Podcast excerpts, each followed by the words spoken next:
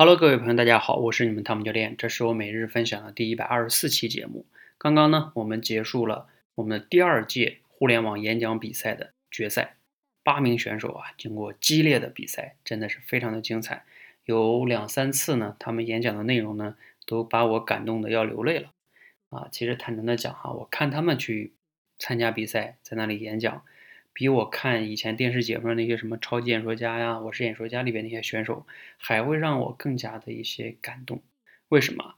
因为大家想一想，我们去在电视上看那些演说家们去比赛啊，包括演讲啊，他们大部分人的基础都是相对来说是比较好的，可能以前就是啊这个讲师啊，包括记者呀等等等等啊，各种各样的人都有，当然也有一些普通人啊，但是。在我们这里来参加演讲比赛决赛的选手们呢，他们跟那些人不大一样的是，要是说那些人如果要评分的话，那些人肯定是在六分的水平以上，甚至到八分九分，然后再去经过角逐，要要让自己变得更好，变成冠军。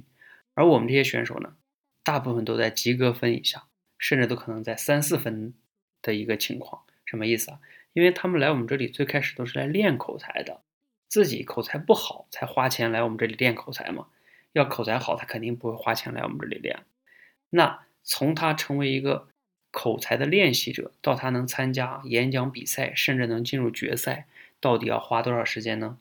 其实啊，有好多的小伙伴，尤其是今天进决赛的八名选手啊，是从初赛中的二十个选手中呢决出来的。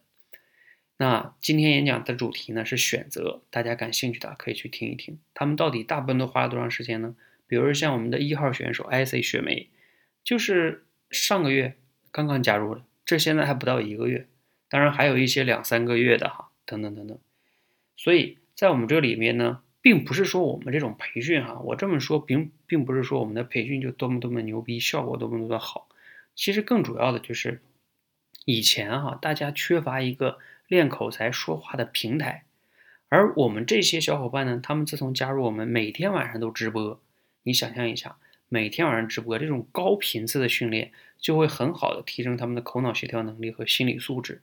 所以啊，他们才能这么短的时间内呢来参加演讲比赛，甚至呢能从这个二十名选手中脱颖而出进入决赛，并且在决赛中呢表现的大部分都非常非常的好。